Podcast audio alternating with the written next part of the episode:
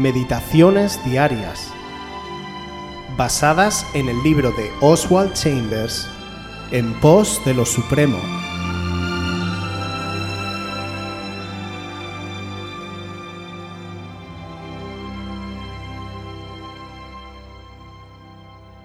La santidad en contra de la dureza hacia Dios.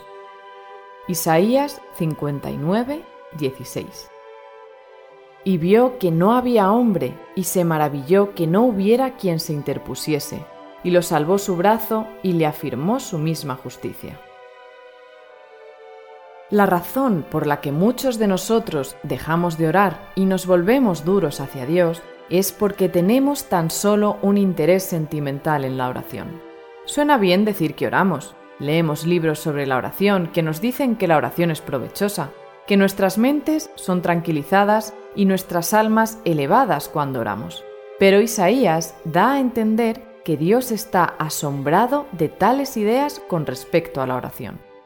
La adoración y la intercesión deben ir juntas, la una es imposible sin la otra.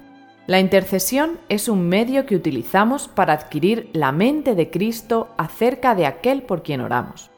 Con demasiada frecuencia, en vez de adorar a Dios, formulamos declaraciones de la manera como obra la oración. ¿Estamos adorando o estamos en disputa con Dios? No veo cómo lo vas a hacer. Esta es una segura señal de que no estamos adorando. Cuando perdemos de vista a Dios, nos volvemos duros y dogmáticos. Arrojamos nuestras propias peticiones al trono de Dios y le dictamos respecto a lo que deseamos que haga. No adoramos a Dios ni procuramos formar la mente de Cristo. Si somos duros hacia Dios, nos volveremos duros hacia otras personas. ¿Estamos adorando a Dios de manera que nos despertamos a asirnos de Él, que nos ponemos en contacto con su mente acerca de aquellos por quienes oramos? ¿Estamos viviendo en una santa relación con Dios o somos duros y dogmáticos? Pero no hay nadie que interceda debidamente. Entonces sé tú uno de ellos. Sé tú uno que adora a Dios y vive en santa relación con Él. Entra en el verdadero trabajo de intercesión y recuerda que es un trabajo, un trabajo que pone a prueba todo poder, pero un trabajo que no encierra ningún lazo. La predicación del Evangelio tiene un lazo, la oración intercesora no tiene ninguno. Dios plantó dentro de cada uno de nosotros el deseo de marcar la diferencia en nuestro mundo, una diferencia que traiga bien y no mal. Pero demasiado pocos se dan cuenta de que el trabajo fundamental para este estilo de vida vencedor comienza en nuestro lugar de oración. Ese es el lugar de capacitación y preparación. Es el campo de entrenamiento para vencer. Dejamos de orar porque no creemos que a través de la intercesión Dios puede salvar o bendecir a la persona necesitada. Dejamos de orar porque muchas veces no satisface nuestras emociones y sobre todo porque no le conocemos ni hemos intimado con Él. Nadie en esta tierra puede utilizar correctamente la palabra de Dios sin antes haber sido capacitado por Jesús mismo. Y el lugar para este entrenamiento es orando con el Maestro, este es el sitio para ganar la batalla en lo espiritual antes de luchar la natural. Jesús dio ejemplo de lo que debe ser un intercesor.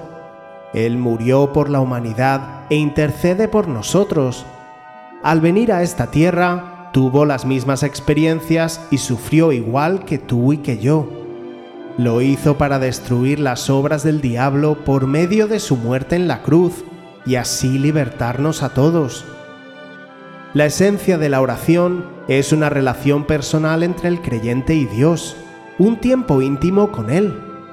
Desafortunadamente, la mayoría no le damos importancia a estar con Jesús a solas en adoración, pero es importante que sepamos que Jesús mismo está ya apartado y esperando en tu lugar secreto.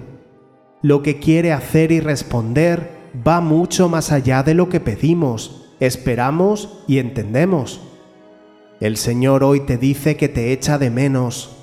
Dios sabe que lees la palabra, escuchas la de los hermanos cuando te predican, pero también sabe que estás lejos de Él. Hoy nos pide que volvamos a estar con Él, y no a través de vídeos, canciones o incluso devocionales. Que no se marchen las ganas de aferrarte a Él con todas tus fuerzas, de adorarle, de persistir y seguir orando, de trabajar en oración. Isaías se maravilló de que no hubiera hombre que interceda y que se interponga ante el enemigo. Si te quedas con Él, adorándole e intercediendo, las luchas que roban tu alma y la de la gente que te rodea, las vencerás en lo espiritual y no tendrán ni siquiera por qué manifestarse. Y es que no hay nadie más que tú para hacerlo.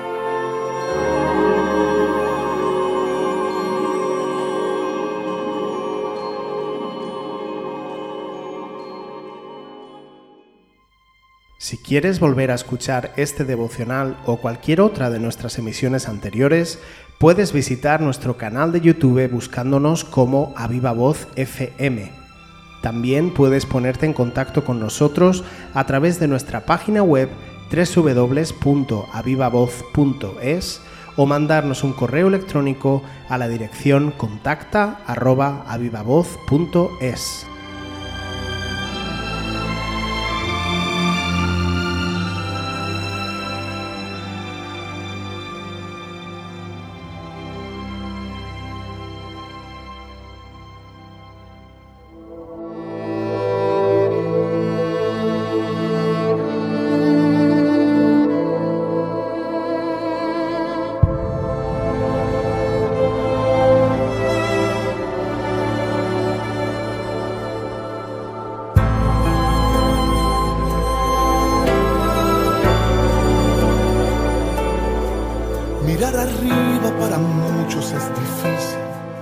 Llegar al cielo se hace casi imposible.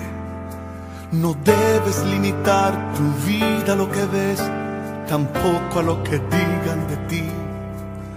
Llegarás donde tú quieras ir y tu destino te espera de frente. Las alturas fueron hechas para ti, solo tienes que creer nada podrá detenerte, nada podrá limitarte. Tienes alas y no puedes quedarte ahí. Tienes que volar, que nadie podrá sustituir y robar lo que Dios te ha destinado. Tienes alas y no puedes quedarte ahí tienes que alcanzar el cielo.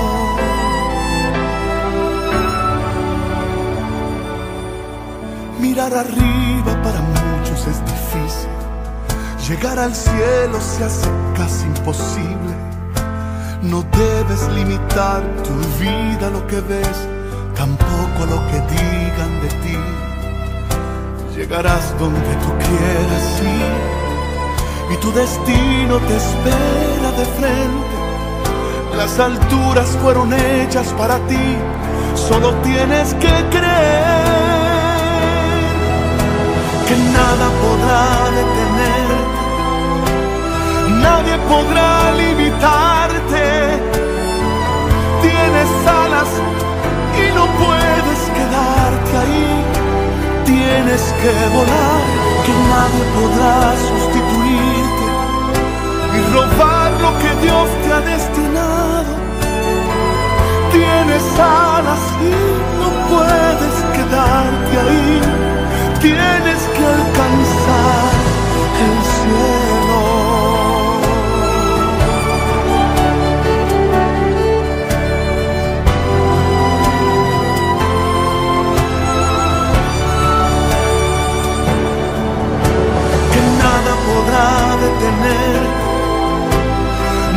podrá limitarte.